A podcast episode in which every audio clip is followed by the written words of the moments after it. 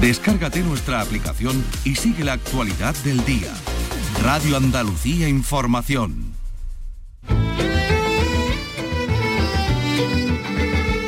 Andalucía es cultura. Con Antonio Catón. Radio Andalucía Información. Buenas tardes, el escritor y periodista Fernando Sánchez Dragó ha muerto esta mañana. Todo está en los libros. Todo está en los libros. Esta es la canción que encabezaba uno de sus programas televisivos. Vicky Román, buenas tardes. Buenas tardes. Ha fallecido a los 86 años al sufrir un infarto en su casa de Castilfrío de la Sierra, en Soria. Autor de medio centenar de libros, entre novelas y ensayos, había dirigido también y presentado espacios culturales en televisión y protagonizado además algunas polémicas a lo largo de su extensa carrera de las que vamos a hablar. Tras la Semana Santa analizamos con el doctor en Historia del Arte el extraordinario valor patrimonial del pasado Santo Entierro Grande de Sevilla, con eh, Andrés Luque Teruel. Pero ahora que llega el momento también de bajar las imágenes de pasos y tronos, vamos a escuchar a la conservadora y restauradora María José González López que analiza el concepto de conservación preventiva aplicada a este tipo de patrimonio. No se lo pierdan y también les vamos a hablar de algunas intervenciones arqueológicas. Carlos López, buenas tardes. Buenas tardes. En Alhambra ha comenzado una nueva en el jardín de la Alamedilla, junto a los baños islámicos de la mezquita del conjunto nazarí. Y por otra parte, Málaga abre al público las mezquitas funerarias que encierran el sótano de un edificio de la calle Agua. Se trata de dos mezquitas únicas, únicas en España. Sí. Y el premio Jaén de piano que bate un nuevo récord, el de inscripciones se han escrito este año 99 pianistas, claro, y más cosas en este programa que realizan Marcos Barón y Manolo Hernández y que produce Ryan Gosto.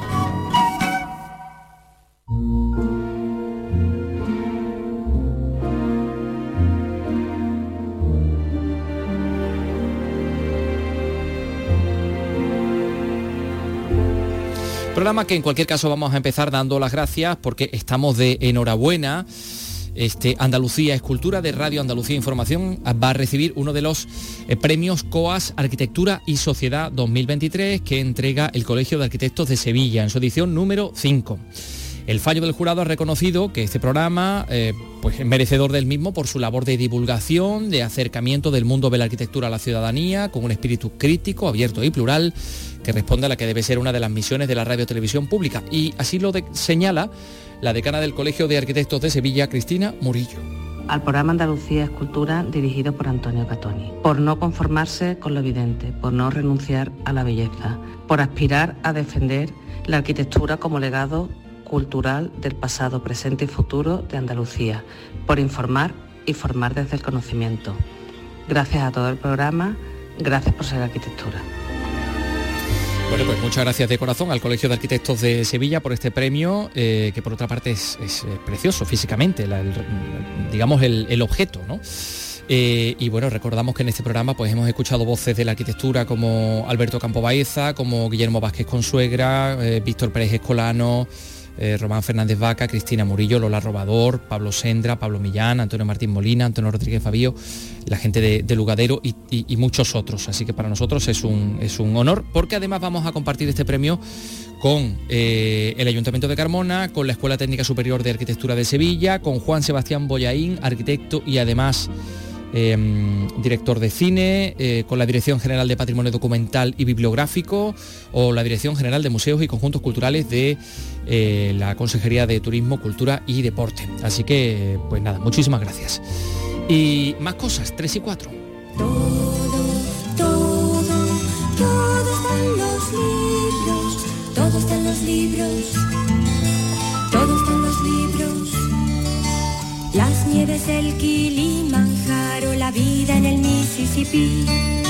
Canterbury, París, Lisboa, San Juan, Santiago y San Fermín. A ver, este tema musical se lo encargó Vicky Román, Fernando Sánchez Dragó a, eh, no recuerdo, Munarriz. Munarriz, sí, y, pero era música de, Aute, ¿no? De Luis Eduardo Aute. Exactamente, la música era de Luis Eduardo Aute y además Ryan Gosto nos da la razón. Era el programa de algunos de los programas, o sea, era la música de algunos de los programas que él hizo en televisión Mm, negro sobre negro, sobre, blanco era otro. negro sobre blanco. te estaba todo te sonaba mejor. No, y había otro que también tenía la misma música. Biblioteca Nacional. Biblioteca Nacional. Era el que le tenía, Exactamente. Bueno, pues el escritor y periodista Sánchez Drago ha fallecido esta mañana a los 86 años. Le ha sufrido un infarto en, su casa de, de, un pueblo de Soria, en Castilfrío de la Sierra. Y ya saben ustedes que mm, fue autor de medio centenar de libros, entre novelas y ensayos y que además de los programas culturales de televisión había protagonizado muchas polémicas a lo largo de su extensa carrera. porque no se callaba nada, ¿no? Era muy amigo de, hacer declaraciones y sembrar algunas que otras polémicas y hasta el final, que estaba muy activo en Twitter, entraba en algunos que, otros charcos, ¿no? También se, mm. se, metía. Bueno, él nació en Madrid en los primeros meses de, la guerra, en 1936, era hijo y nieto de periodistas, pero se licenció en Filología Románica y en Lenguas Modernas y en concreto eh, en italiano. Eh, después de entrar en el Partido Comunista y después de ser exiliado, tras aquellos sucesos del 56 contra el régimen, se exilió en Roma trabajando allí como corresponsal del diario El Alcázar a comienzos de los años 60. En 1979 gana el Premio Nacional de Ensayo con Gargoris y Avidis, una historia mágica de España, y comienza a partir de ahí una carrera en televisión, dirigiendo y presentando pues, el espacio Encuentro con las Letras, que lo convirtió en una figura ya muy popular en los años 80, con otros programas de libros, como fueron esos que decíamos, ¿no? Biblioteca Nacional o Negro sobre Blanco, y dirigiendo también tertulias como, aquel, como la de aquel programa El Mundo por Montera, donde todos recordamos aquella célebre intervención de Fernando Arrabal, del dramaturgo. Totalmente con el milenarismo, él no lo decía así, el milenarismo que, que iba a, llegar, ¿no? Y donde el pobre Fernando Sánchez Dragó trataba de, imponer orden, ahí quitándose, poniéndose gafas, ¿no? Como era un gesto suyo también característico, pero bueno, totalmente em, teniendo que controlar a, un incontrolable Fernando Arrabal, no subido en la mesa la mesa, por favor. ¿Qué Creo que te vas a hacer daño. De acuerdo, ¿eh? Fernando, si Campillo deja de sujetar la mesa, te pegas una bofetada. Mario Sachs, corta micros. Déjame hablar. Por favor. Para darte razones, no te dejaré hablar. Mario Sachs. La minoría silenciosa no se deja hablar, porque la minoría silenciosa es católica, fea y sentimental. Y sobre todo, es judía. Qué pena que no Fernando, Fernando, permite que te diga amistosamente que hoy te estás repitiendo y no se te entiende nada. Así que deja hablar a Mario Satz. A ver, Venga, vale, pero no te sientes en la mesa, que la tiene que sujetar Campillo si no se vence. Bueno, la mesa corría serio peligro de mara de cristal, la mesa, con lo cual, si se llega a romper, bueno, mal para, para Fernando Arrabal. Eh, recordadísimo, ¿no? Esos espacios de, eh, de, Sánchez Dragó, que en el 1992 ganó el premio Planeta de, novela con la prueba del laberinto. En 2006 también ganó el premio Fernando Lara de novela con Muertes Paralelas, que era una novela donde abordaba el asesinato de, de su padre por parte de los sublevados contra la República y al que él no llegó a conocer. De hecho, pues murió unos meses antes de, que naciera. Más allá del tema autobiográfico, sus libros abordan otros como la espiritualidad. Él era muy...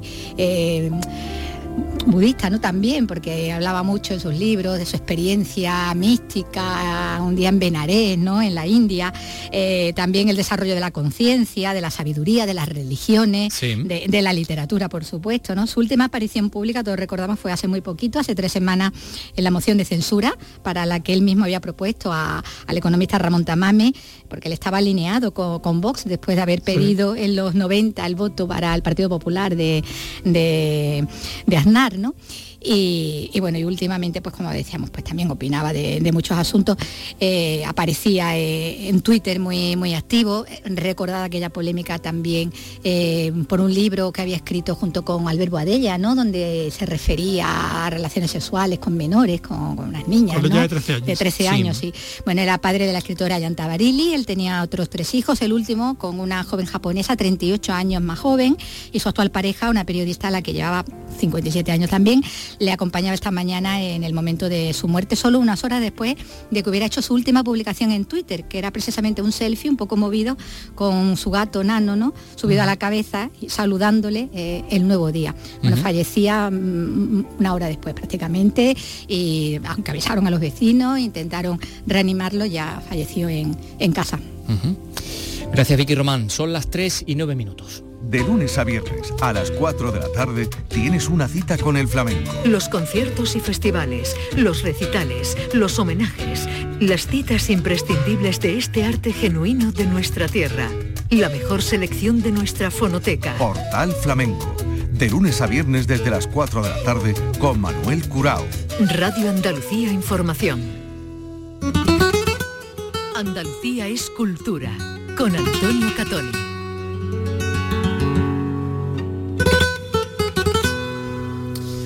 Pues vamos con algunos asuntos, digamos, eh, patrimoniales, que vamos a tener mucho patrimonio en el día de hoy, particularmente patrimonio cofradiero, pero también les vamos a hablar de la Alhambra, que ha comenzado una nueva intervención arqueológica en el Jardín de la Alamedilla, un espacio aledaño a los baños árabes, al jamán de la mezquita de este conjunto, que está, bueno, pues cerca de la calle Real mm, y de la iglesia de Santa María de la Alhambra, que se levanta exactamente sobre esa misma, sobre esa misma mezquita. Susana Escudero nos lo cuenta. Con un presupuesto de algo más de 50.000 euros, los arqueólogos van a poder continuar con el estudio de las estructuras excavadas en 2021, restos de un gran edificio en torno a una alberca que fue descubierta en 1950. Los restos aparecidos hasta el momento confirman que este edificio supera en escala una vivienda noble. Ahora los expertos continuarán con la lectura de estratos arqueológicos de este inmueble y también su espacio para seguir conociendo la evolución histórica del conjunto monumental. Se estudiarán, por ejemplo, las tapias medianeras con los baños de la mezquita y la casa nazarí de la calle Real que circunda este solar, algo importante para realizar futuras consolidaciones o restauraciones. Hasta esta intervención apenas se tenían datos sobre las actuaciones realizadas en este jardín, salvo los restos arqueológicos aparecidos en los años 50, como la alberca. El nombre de Alamedilla viene de la alameda plantada por los Tendilla, en el eje que conecta el Palacio de Yusuf III con el de Carlos V, y que pervivió hasta los años 20 del siglo pasado, cuando Modesto Cendoya ordenó su tala. Y por otra parte, Málaga abre al público las mezquitas funerarias que están en el sótano de un edificio en la calle Agua. Estamos hablando de dos mezquitas singulares porque son las únicas que tenemos en toda España con estas características. Alicia Pérez nos da más detalles. Se construyeron en lo que fue el cementerio Yabal Farut de la Málaga Islámica, ubicado en la ladera de Gibralfaro. La singularidad de las mezquitas radica en que no solo sirvieron como lugar de oración, sino también para inhumaciones. Su apertura al público llega tras 32 años de esfuerzo. Su descubrimiento data del 23 de abril de 1991, cuando hacían una cata para unos aparcamientos. Manuel Corrales es el arqueólogo. El recinto tiene unos 500 metros cuadrados, de los cuales 200 lo ocupan los restos arqueológicos y el resto está eh, habilitado para poder recorrer los espacios y ver eh, estos, estos restos arqueológicos que como digo se caracterizan porque no tienen techo, la ley prohibía que se construyera en los enterramientos con techo y luego pues unos muros de, alrededor de un metro de altura que además están enfoscados en ocre, los restos de un panteón con unas yeserías excepcionales también. Se utilizaron como lugar de enterramiento en los siglos XII y XIII durante la época nazarí.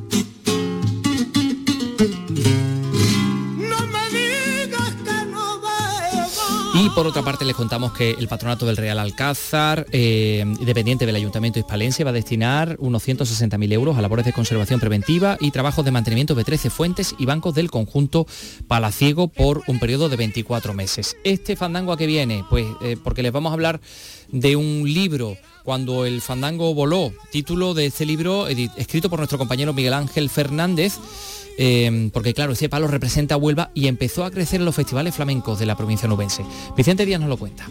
Este verano se cumplirán 100 años de un acontecimiento decisivo para el cante hondo flamenco. En 1923, los días 21 y 22 de julio, se celebró en la Plaza de Toros de Huelva, en La Merced, el concurso de cante flamenco, reuniendo un cartel insuperable. Miguel Ángel Fernández, autor de Cuando el fandango voló el principio del reconocimiento del fandango como cante flamenco, porque antes no lo había sido. A partir del concurso de 1923, sin embargo, en Huelva eh, se le reconoce y se le pone, digamos, a competir con el resto de los cantes. La radio impulsaría este arte sumando aficionados hasta conseguir engrandecer el fandango, dignificándolo y otorgándole el reconocimiento que se merece.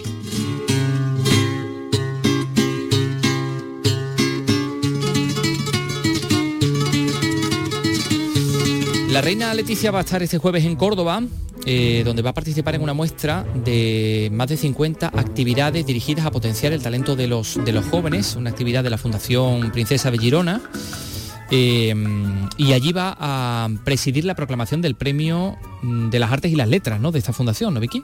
Sí, se trata del acto inaugural, donde va a estar la, reina del acto inaugural del Tour del Talento de, en Córdoba. Estará junto a las primeras autoridades de Andalucía y va a realizar una visita a algunos de esos proyectos más recientes y más destacados que acompaña la fundación. La reina va a presidir el acto central que va a tratar sobre el papel de la cultura como eje transformador educativo y que va a incluir una muestra del proyecto educativo musical de la fundación titulado Amplificarte, sí, con arte, ese arte final, ¿no? En mayúsculas y que utiliza la música, claro, como disciplina transversal y herramienta para trabajar el desarrollo personal y el bienestar emocional de los jóvenes en las aulas. La gala se va a cerrar con el anuncio, como decimos, del Premio Princesa de Girona de las Artes y las Letras 2023 por parte de un jurado de expertos que esa misma mañana se va a reunir en Córdoba para deliberar. Bien, por cierto, otros talentos, los del Premio Jaén de Piano, 99 inscripciones se han desarrollado. Tomás Medina. De los 99 pianistas de 23 países y 4 continentes, 37 proceden de China y Corea del Sur y 7 son españoles. El concertista francés Jean-Plan Babuzet inaugurará esta edición con obras de Chopin y Debussy en el Infante Leonor el día 13 y el 14 comienzan las pruebas del concurso en el mismo lugar. Hay 60.000 euros en premios con grabaciones en el sello Naxos y cinco conciertos en distintas ciudades andaluzas y alemanas. El prestigio de un premio está en su jurado y este lo conforman grandes pianistas de prestigio internacional. Nos lo cuenta Ernesto Rocío, secretario del Premio Jaén. Son personas de prestigio que actualmente están haciendo una labor tanto concertística como pedagogo en escuelas muy importantes tanto en España como en el mundo. Los participantes que vayan superando pruebas contarán en la semifinal con el acompañamiento de la música de cámara del cuarteto bretón y los tres que lleguen a la final el día 22 de abril estarán con la Filarmónica de Málaga.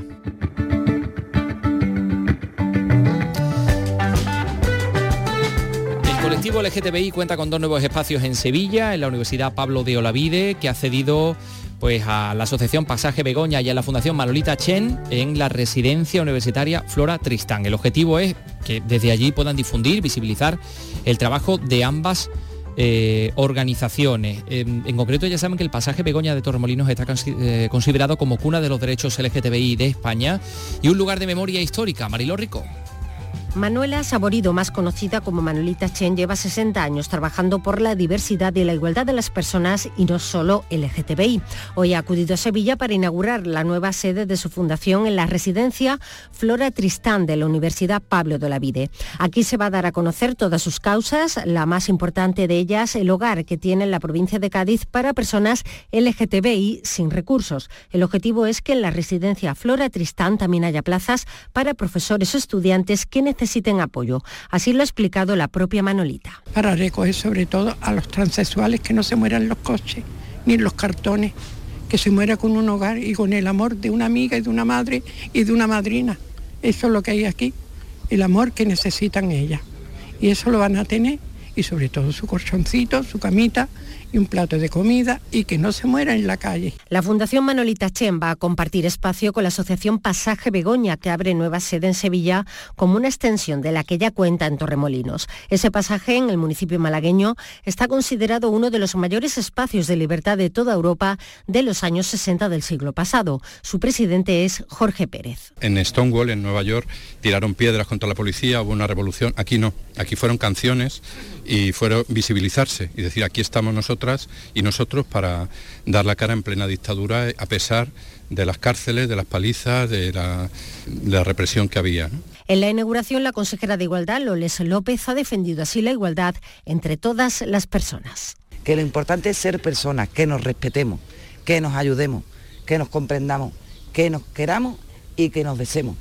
Que lo más importante es ser feliz no puedes etiquetar a las personas por si es hombre, mujer, por si es trans, por si es LGTBI, que da igual. Todos somos sociedad.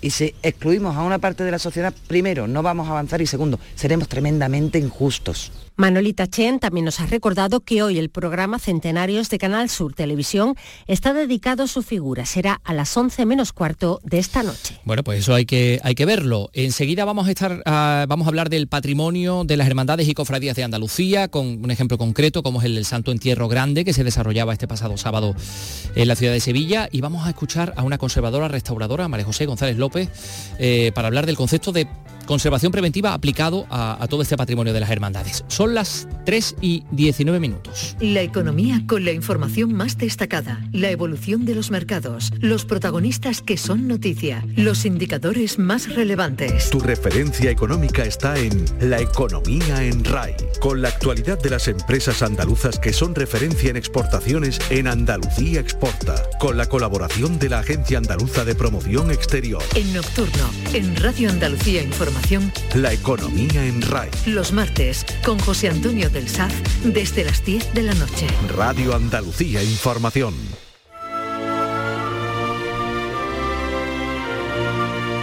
Andalucía es cultura con Antonio Catoni.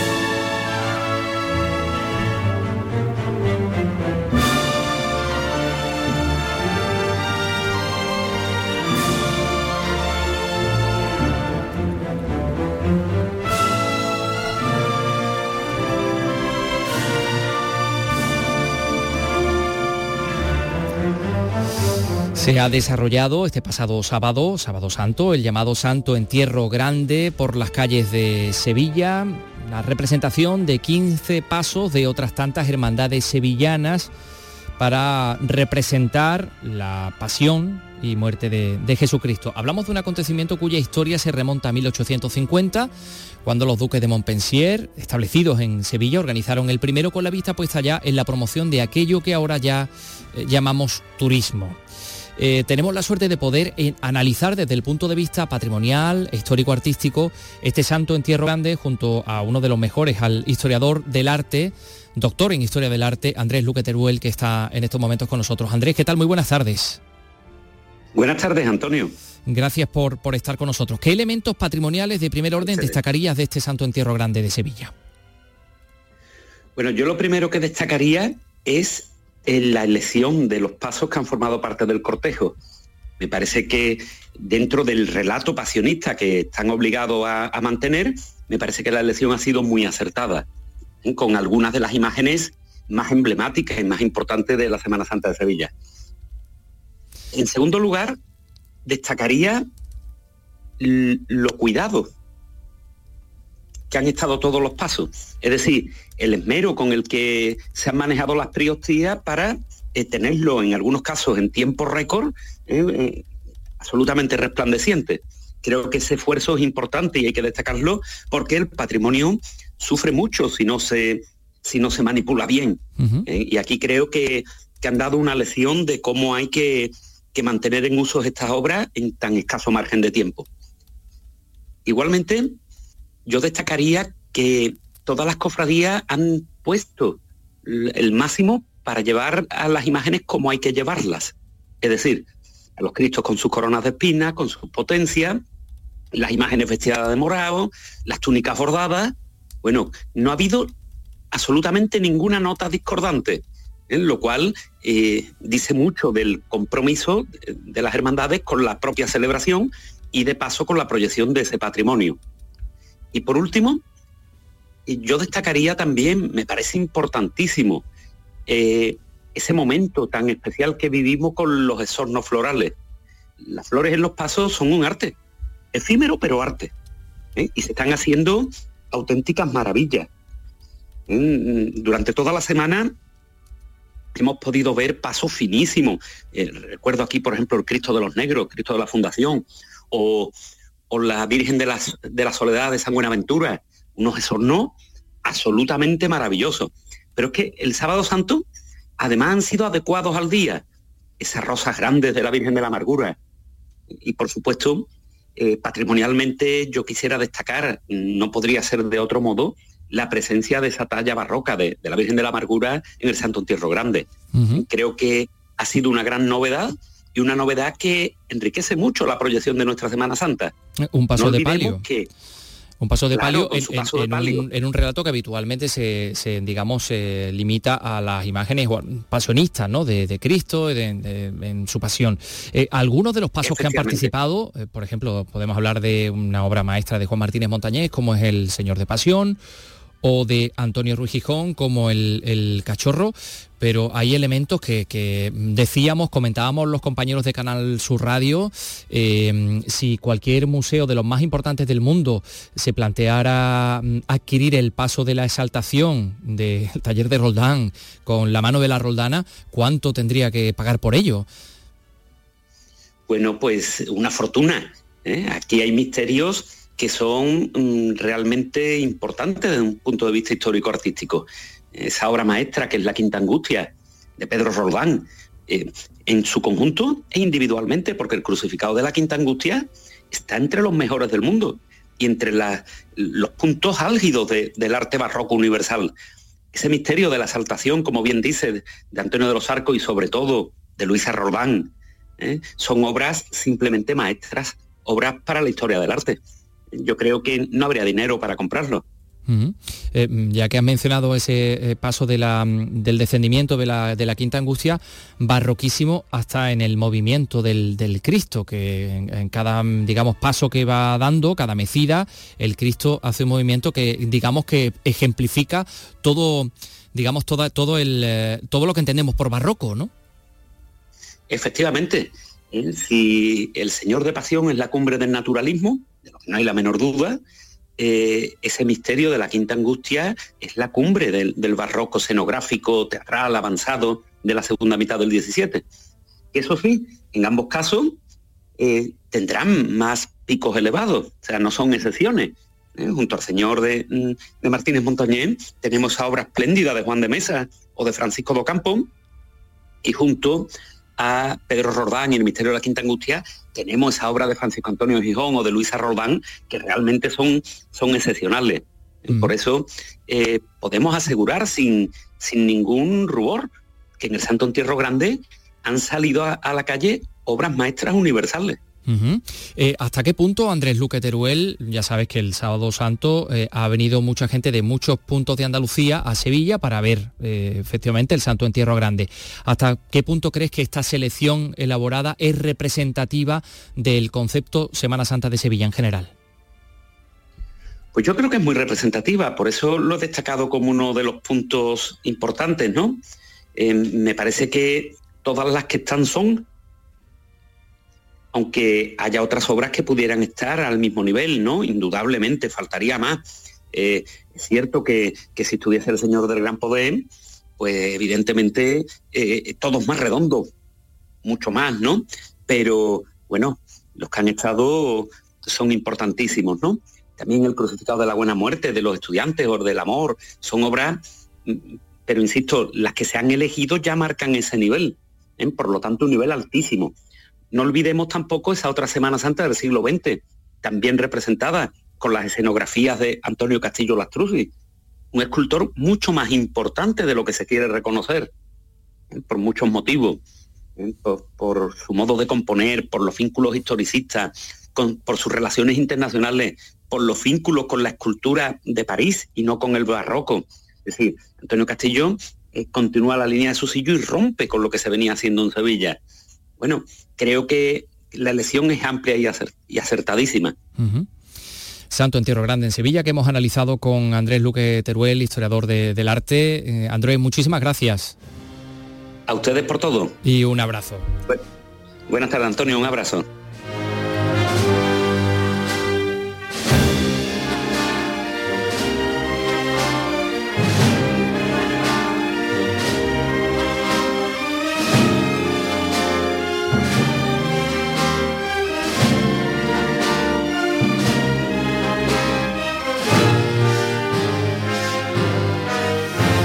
Esto que estamos escuchando es Noche del Jueves Santo de Joaquín Turina, adaptado a una marcha de Semana Santa eh, con el nombre de Margot y que lleva, digamos, a, la Semana Santa una historia profana, ¿no? Profanísima. Los amores de José Manuel, un sevillano que se va a París, que se enamora de una cupletista llamada Margot y que mantiene a su novia de toda la vida, Amparo, aquí en Sevilla. Y hay un momento en el que Amparo sale a cantar una saeta.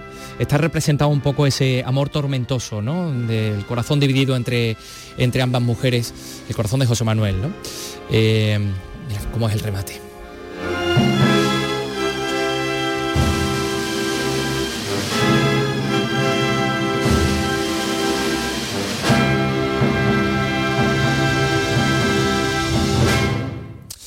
Bueno, pues ahí queda eso. Por cierto, hablando de patrimonio, los técnicos del Instituto Andaluz de Patrimonio Histórico se han ofrecido para evaluar los daños de las tallas que han resultado dañadas por el fuego durante la pasada Semana Santa.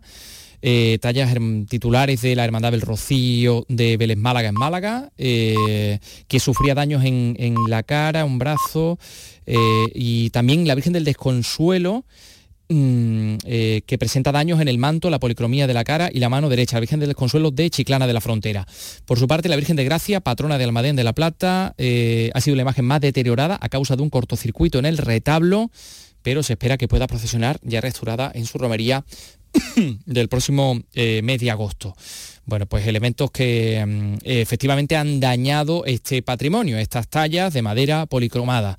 Por eso nosotros nos vamos a acercar al concepto de la restauración y la conservación para conocer cómo trabajan sobre estas imágenes los profesionales eh, y para saber también un poco, atención la gente de las cofradías, cómo se puede cuidar de este patrimonio con acciones que realmente no mm, implican un trabajo enorme. ¿no? Hemos hablado con una experta de todo ello en Sevilla.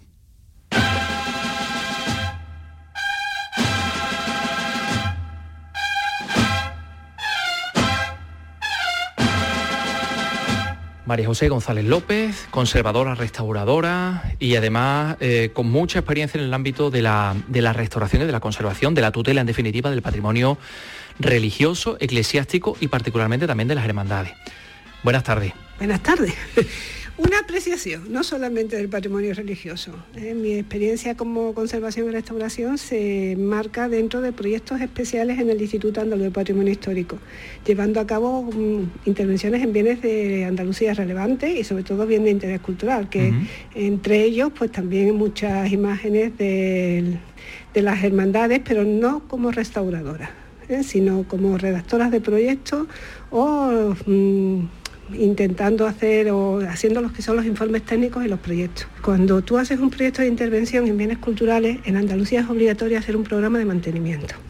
Y eso es fundamental, la intervención no acaba justo donde tú devuelves la obra al propietario, sino que lleva aparejado un programa de seguimiento y de mantenimiento, que en el caso de la imaginería procesional es muy importante, porque tú conoces la problemática, no solamente eh, la casuística que deriva la intervención, es decir, los daños que se pueden encontrar presentes en esa pieza, sino también las relacionas con el contexto, con el entorno, que ahí es donde verdaderamente están las causas que originan los daños. Yo calculo que sobre un 70% de los orígenes de los daños están derivados de esa función cultural que tiene esas imágenes. Por ejemplo, ¿cómo actúa el incienso sobre una imagen? Eh, el incienso no, pero el humo en sí mismo que genera la, combustión de ese incienso sí genera daño, porque eh, eh, normalmente nosotros distinguimos entre lo que se llaman depósitos superficiales, así que los polvitos, el polvo superficial que, se van con un plumero, con un plumero de aquellos que llamamos acreciones. Y las acreciones son ya depósitos que está incrustado en la pieza, ese ya no se va con plumero. Y esos son los que generan, a lo mejor eh, una exposición de velas no genera un daño, pero sistemáticamente, reiteradamente, seis, siete veces al año, cada vez que hay un culto, besa mano, besa pie o que te digo yo, eh, la salida procesional, eso implica que sobre la imagen se va depositando cantidad de lo que llamamos acreciones y depósitos superficiales que al final forman una materia compacta, que ya el plumero no es suficiente y que mm. hay que intervenir verdaderamente con materiales que hay que saber manejar y usar para no crearle mayor problema a la, imagen. Bueno, eso también tiene que ver, por ejemplo, con la calidad de la propia cera que se utiliza, ¿no? Hombre, evidentemente, no solamente, además la cera tiene un problema muy grande, no solamente en los mantos, eh, que hay que quitarlo y además no lo quitan de una forma excesivamente correcta, porque no son profesionales quienes lo realizan, pero en una escultura, por ejemplo, la gota de cera no crea mucho problema mientras está la gota depositada. El problema es que con el tiempo se separa y la cera arranca parte de esos depósitos y de esas acreciones e incluso se puede llevar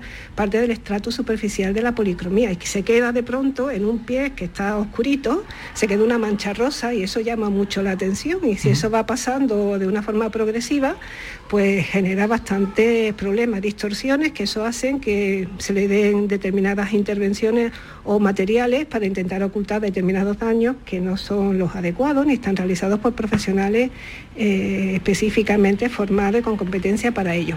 Eh, yo creo que hay una, acción muy importante eh, y de hecho yo cuando tú me propusiste hablar de este, de este tema, a mí me resulta muy interesante hablar de todos los que son las acciones que lleva aparejada lo que es la conservación preventiva. Para poder definir un programa de conservación preventiva y consecuentemente de mantenimiento en estas imágenes, la primera cosa que hay que hacer es estudiar dónde se producen los, daños, es decir, lo que se llama un análisis de riesgo, que evidentemente en el campo de la función cultural siempre va a estar asociado a lo que es la manipulación, subida, bajada, cambio de vestidura, fundamentalmente, a la mm, celebración de cultos donde se utilizan los retablos como telón de fondo porque la mitad de las estructuras efímeras se anclan y se depositan sobre los retablos y eso genera, a lo mejor no tanto para la escultura que está eh, en ese momento celebrándose el acto cultural, pero sí para, el, propio retablo.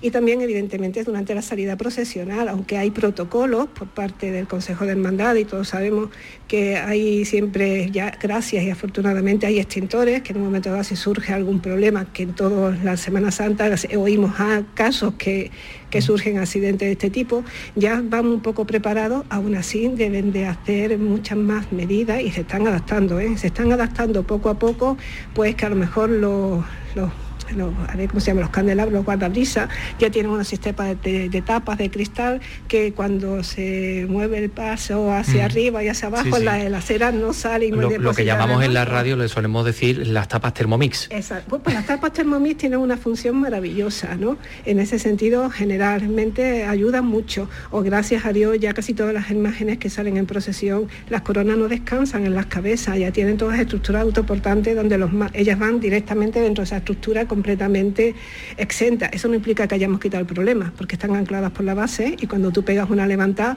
el que sufre sigue sufriendo es el cuello. Ahí está. Eh, es otro de los, porque has mencionado muchos aspectos de los cuales me gustaría hablar.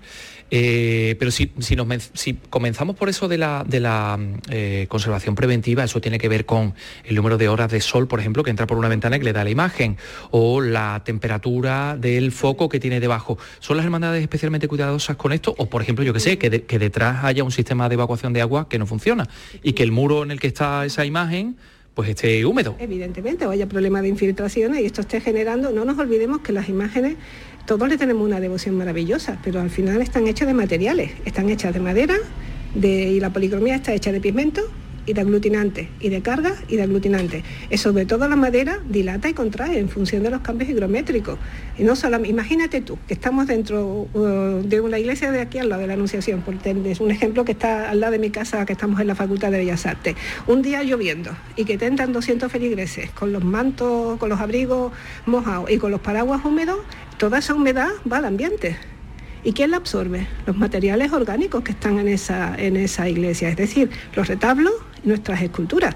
Cuando la gente se va y la iglesia se cierra, ese ambiente se, queda en, el aire hasta que son absorbidos, hasta que lo que se llama el MC, la humedad entra en la escultura entra en equilibrio con el medio ambiente. Al día siguiente se abre la iglesia, un día seco y soleado, pues esa humedad que ellas tienen de más la sacan afuera hasta que vuelva a estar otra vez en equilibrio. Son fenómenos físicos que están completamente estudiados. Pero claro, esto una vez a lo mejor no pasa nada, dos veces tampoco, pero cíclicamente en el año implica fisuras, grietas, las fisuras, las policromías se levantan y ya tenemos levantamientos en los bordes. Al principio son levantamientos en tienda, después son en casoleta y la siguiente fase es que la policromía se cae.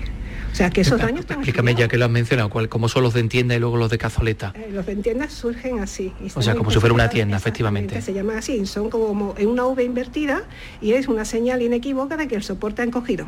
Ha cedido humedad, ha encogido. ¿Eh?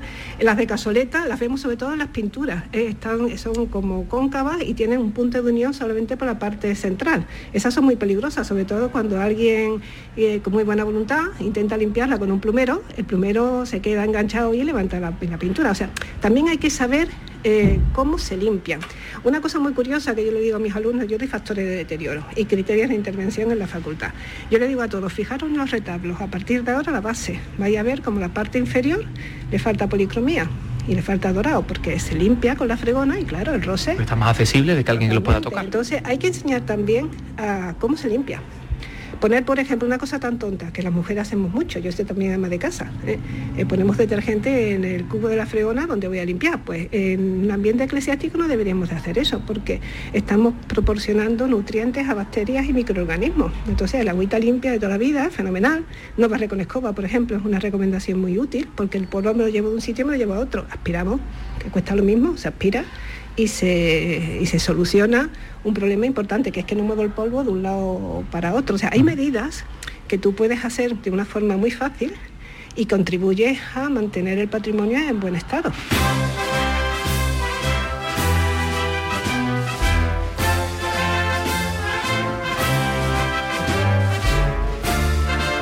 Cuando nosotros, por ejemplo, en la radio, que yo me he visto en muchísimas de esas ocasiones, tenemos que contar que la cae un aguacero a un, a un paso, ¿no? ¿Cómo funciona exactamente? Habitualmente hay muchos hermanos que a lo mejor son conservadores restauradores que se suben, echan un vistazo y tal. Eh, ¿Qué es lo que pasa dentro de esa imagen? Para empezar, que el agua penetra por, por los huecos y por las grietas y por la fisura, que si todas las policromías los tienen cuarteados. Cuarteados no, es un síntoma de daño, a no ser que esté levantada la policromía, es un síntoma de envejecimiento natural, es como nuestras arrugas, en el rostro lo mismo, se, microfisura, o sea, eso es, imagínate que una madera dilata y contrae y se mueve en, este, en el sentido de la beta, pero la policromía no es elástica y llega un momento dado que no puede seguir los movimientos de la madera y termina rompiéndose. En principio se rompe el estrato de aparejo y después se continúa, va hacia los estratos sucesivos. Pues eso es el craquelado. Pues el agua penetra por ahí, por un lado el dorado es peligrosísimo, al dorado no le pasa nada, en teoría uno de los metales sabemos que es un metal noble, pero la preparación y el bol que está debajo no, esa es soluble al agua y esa se disgrega y se cae evidentemente cae el oro. O sea que hay un riesgo muy importante y por eso se recomienda que cuando hay peligro de lluvia o hay pues que no salgan, porque verdaderamente las esculturas sufran, sufren y mucho. Y es un error intentar secarlas con por ejemplo calor, que yo las he visto con, un secado de pelo y forzar.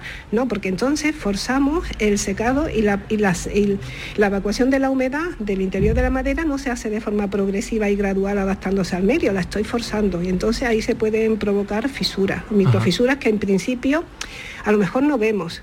¿De qué manera afecta a, los materiales de los que está hecho una imagen, una dolorosa, una levantada de esta que se llama, bueno, pues al cielo, ¿no? Que algunos he oído yo decir al destrozo.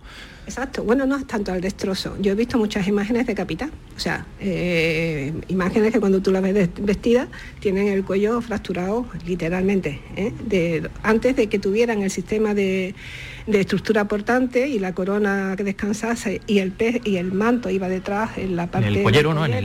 Eh, pues claro, el cielo con ella hacía este movimiento, el cuello iba para atrás y la, vamos, de hecho hay más de una en Sevilla que está con el cuello seccionado.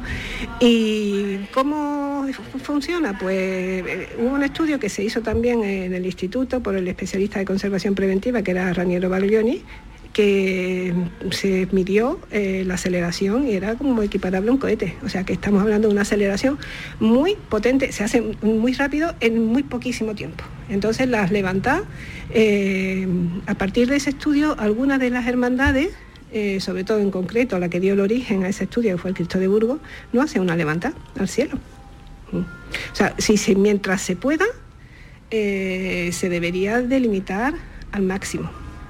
Yo no quiero llegar eh, a casos extremos, pero por ejemplo ya en Andalucía, en Valencia, como se sabe muy bien este tipo de daño, se están sacando en imágenes procesionales, se están sacando copias, no se sacan los originales. Sí, bueno, en Granada, por ejemplo, es algo bastante usual, desde hace ya unos años, aunque, claro, mm, queda un poco extraño utilizar un bien cultural que ha sido creado para ello y sustituirlo por una copia. Bueno, la misma iglesia, en su normativa, el de Papas Bonus de, que está en la, publicado en las normas del Vaticano recomiendan que cuando las imágenes ya no tienen una funcionalidad o la funcionalidad es incompatible con su conservación se debe de musealizar. O sea que las propias, el pastor Bono, la, propia iglesia eh, lo dice claro, no, clarísimo. Uy, lo que está usted diciendo. Yo no digo nada más que lo que sé.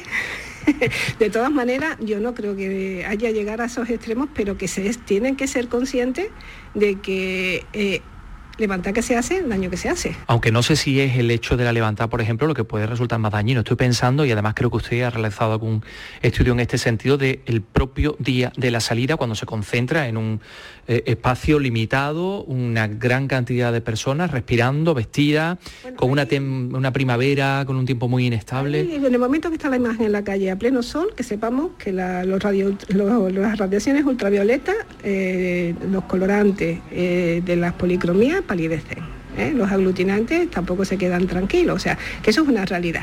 O sea, pero eso no es el problema. La imagen... Pero eso es un daño... Por supuesto que lo es. Igual que cuando están en la, iglesia y en vez de iluminarla ahora mismo, afortunadamente se están cambiando todas las iluminaciones por LED. Los LED emiten radiaciones ultravioleta e infrarrojo en muy poca cantidad, pero los antiguos sistemas de tubos fluorescentes eran nefastos porque emitían una cantidad de ultravioletas tremenda. Y las luces incandescentes, las de foco de toda la bombilla de toda la vida, calor.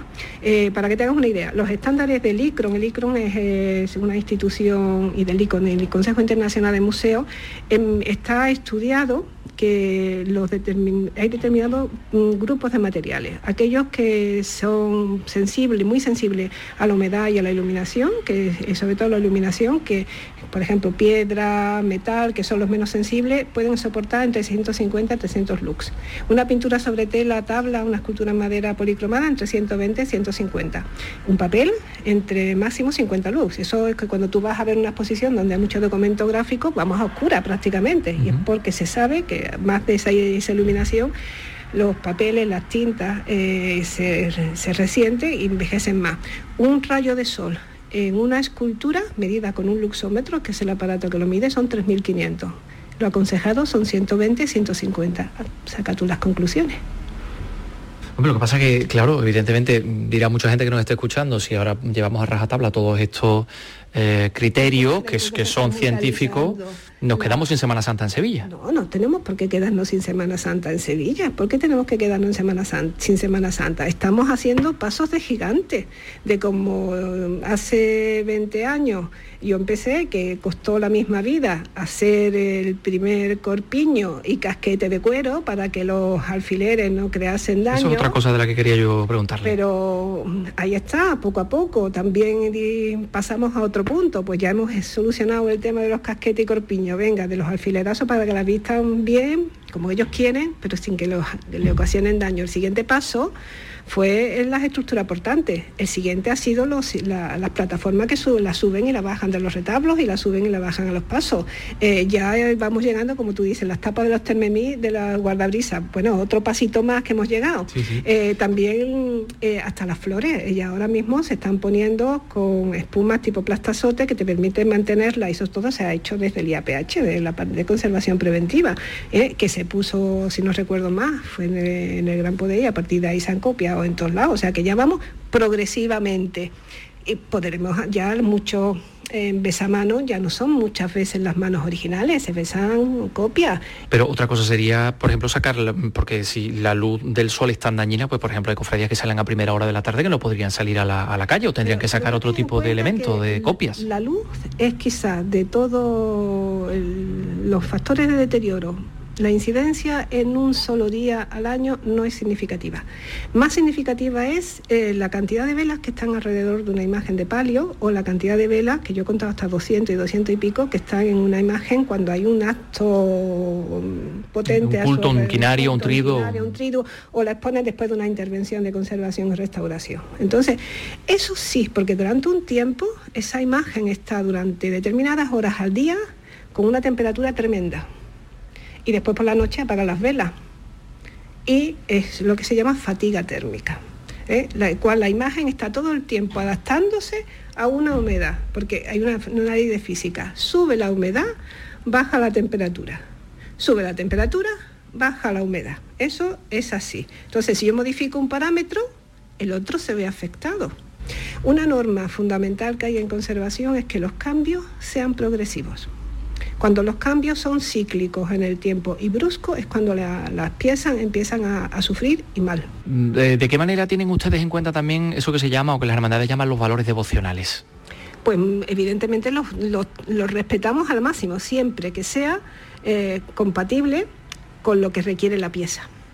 Mm, te explico. Normalmente hay en este mundillo, cada vez que se interviene una, imagen, sobre todo una virgen, que si la he dejado más clara, que si la he dejado más oscura, que si la he tocado, que si la he dejado. Vamos, es como cuando yo voy a un médico, el médico no le digo yo lo que me tiene que prescribir, Eh, yo dejo al médico que me haga un diagnóstico, que me valore y que me diagnostique y en base a eso me prescriba. Eh, yo creo que si un conservador restaurador que está formado y capacitado para ello eh, tiene en sus manos una imagen con unos determinados problemas, pues tiene que solucionar esos problemas y no es quinto color por aquí, lo dejo por allí, que la dejo más limpia o la dejo más oscura. O quito el barniz oxidado y la pátina o no la quito. ¿Me explico? pues ese es la, uno de los problemas fundamentales que la gente se fija, desgraciadamente. La gente se fija en lo que se llama restauración. Restauración es intervenir sobre la parte estética. Yo puedo dejar una pieza muy clarita, muy bonita y no haber solucionado ninguno de los problemas. Y nosotros como conservadores, restauradores, abordamos la parte de conservación, es decir, devolvemos la integridad perdida y estabilizamos los daños. Y una vez que yo tengo la pieza estabilizada, intervengo sobre la parte estética, que es lo que la gente percibe. A lo mejor mm, no se da muchas veces cuenta de que un trabajo de conservación y restauración no es solamente estucar, limpiar y reintegrar, sino que a lo mejor implica modificar lo menos posible los sistemas de anclaje, eh, eliminar los problemas de inestabilidad que tenga ese candelero o que tenga esa peana, intervenir sobre a lo mejor que puede tener un ataque de insectos xilófagos que se está comiendo literalmente la madera. Pues ese tipo de cosas a lo mejor la gente no es consciente de que se le ha hecho. Y esa parte es tan o más importante que la presentación estética, estética, porque ahí es donde están los daños. María José González López, muchísimas gracias. Gracias a ti.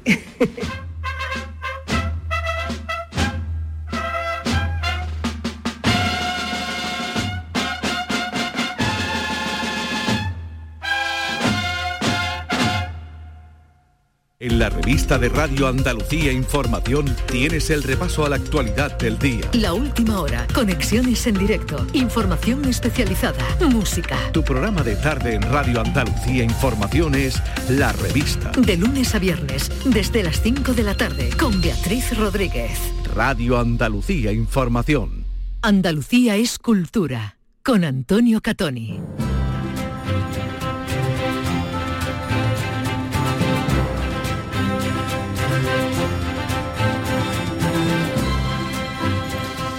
Bueno, pues de aquí a las 4 de la tarde, que nos quedan unos minutos, vamos a, mm, em, contarles algunas cosas que tenemos aquí, algunos apuntes, algunas notas, por ejemplo, Letras Capitales, que es el ciclo que organiza el Centro Andaluz de las Letras. Eh, tiene una presentación eh, mañana, martes, a las 8 de la tarde, en Córdoba, con el título de Las puertas entornadas, herencia y recepción de Pablo García Baena. Es un libro, eh, una edición de Estefanía Cabello y Sergio Navarro, publicado por la Editorial Cántico, como decimos, a las 8 de la tarde de este martes en la sede de la Filmoteca de Andalucía. Em, eh, ¿Qué era lo del Prado, Vicky Román? El, TikTok del Prado, que por lo visto lo está petando, ¿no? Como se suele decir, ¿no? si fueres candidato a uno de esos premios que da la Academia de Artes Digitales eh, y, de, y de Ciencia, ¿no? También de Arte y Digital y de Ciencia, son los premios Webby, ¿no? Y bueno, eh, está, está propuesto porque está entre las cinco mejores iniciativas en redes sociales a nivel internacional y ahí, bueno, pues están entre otros compitiendo también el Circo del Sol, la iniciativa en red del Circo del Sol o de la Galería Christie's también, entre otras.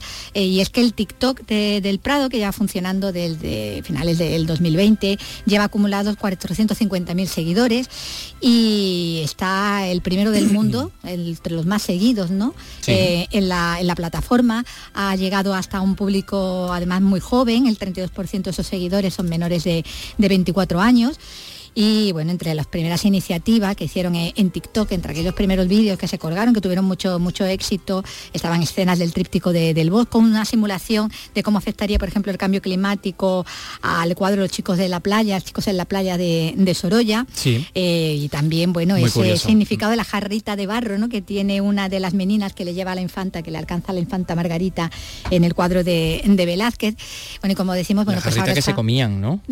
no sabes, es que se comían la jarra o sea, luego la destrozaban y se comían las jarras porque eso las mantenía eh, con la piel muy blanca, ¿no? Como la dama de las camelias. Sí, bueno, eso tiene un nombre también, una enfermedad. Sí, ahora La mismo no recuerdo el nombre. ¿verdad? Estamos pensando en Exactamente. eso, de que está, eh, está, está diagnosticado, ¿no? Como una, como una enfermedad. Bueno, así que vamos a ver si puede ganar ese premio, que ser- sería un premio que sumaría, ¿no? A otros más que tiene precisamente por eso, ¿no? Por sus iniciativas en redes sociales. Sí, oye, tenemos que recordar que eh, este 8 de abril, esto es antes de ayer, se cumplían 50 años del fallecimiento de Pablo Picasso y que hablaremos mucho de Picasso en este año Picasso, evidentemente, medio siglo del fallecimiento del genio, genio absoluto que cambió para siempre el curso de la historia del arte. Eh, por otra parte, ya que estábamos hablando del Prado, eh, la Caja de las Letras del Instituto Cervantes en, en Madrid, en su sede en Madrid, ha recibido hoy lunes el legado in memoriam del poeta Pedro Salinas, quien fue el primer secretario de la Universidad Internacional Menéndez Pelayo y alma de esta universidad. Eh, Se ha ubicado en, en la caja 1044 y ahí se han guardado las dos primeras ediciones de los poemarios Seguro Azar y La voz a ti de vida, así como otra edición original de la correspondencia del autor madrileño. Eh, Pedro Salinas, que estuvo durante mucho tiempo dando clases de literatura en la Universidad de, de Sevilla y donde entabló relación también con otros eh, representantes de la generación del, del 27, que no tiene la voz a ti de vida, ¿no? Razón de amor, razón de amar, Razón de amar. razón de amar, ¿no? En, Entre en la biblioteca, ¿no? ¿no? Sí. Exactamente, entre sus libros, mm, particularmente libros así muy como de adolescente, ¿no? Como las Sí, rimas de Becker, ¿no? sí, Son la- esa- recurrente, ¿no? El, aludir En a alguno de los poemas juveniles. de, de. Mm, vaya, vaya cómo está la, la alergia. Y mm, eh, Yo, le- pues yo traigo una mala noticia. Eh, Venga ¿por ya. qué? Cultural, sí, porque Rosana Papalardo y Curro Molares, que miembros de, de Califato 3x4, pues abandonan el grupo. Anda, una ruptura. Sí, lo acaban de anunciar Anda. hace prácticamente menos de dos horas a través de las redes sociales, con un texto en el que reconoce que ha sido una decisión muy pensada, de hecho lo decidieron hace unos meses, y bueno, admiten que le han dedicado mucho tiempo, mucho esfuerzo y mucho amor a este proyecto, pero las diferencias personales y musicales con el resto de miembros del grupo, bueno, pues las han hecho tomar esta decisión. A partir de ahora, bueno, pues seguirán su propio camino y también avisan de que bueno, pronto tendremos noticias de ellos. y Califato 3x4, claro, sabemos Pues, algo de, bueno, como son, del proyecto. Como son, no eh, el resto del grupo no se ha, no se ha manifestado, pero son como Ujú. 12, ¿no? Personas o así. Son un montón. O nueve, son muchísimos. Entonces, bueno, son Por dos. cierto que eh, ellos eran los responsables del pregón heterodoxo de la Semana Santa este Exactamente, año, sí, en el sí, trío sí. heterodoxo que de la Semana Santa de Sevilla y ofrecían un pregón, eh, claro, evidentemente como su propio nombre indica. Sí, bueno, y hace, heterodoxo. y hace un par de, de semanas, o hace una semana, han, han publicado un, sencillo, ¿no? Eh, en homenaje a Lola Flores, ¿no? Bien. Eh, una- un Un último un apunte. El escritor y periodista Pedro Simón va a ser el protagonista del mes de abril de los encuentros planetarios de la Fundación Rafael Pérez Estrada en Málaga. Eh, va a ser el jueves 13 de abril a las seis y media. Y nos vamos a ir, por cierto, con música de un, de un malagueño.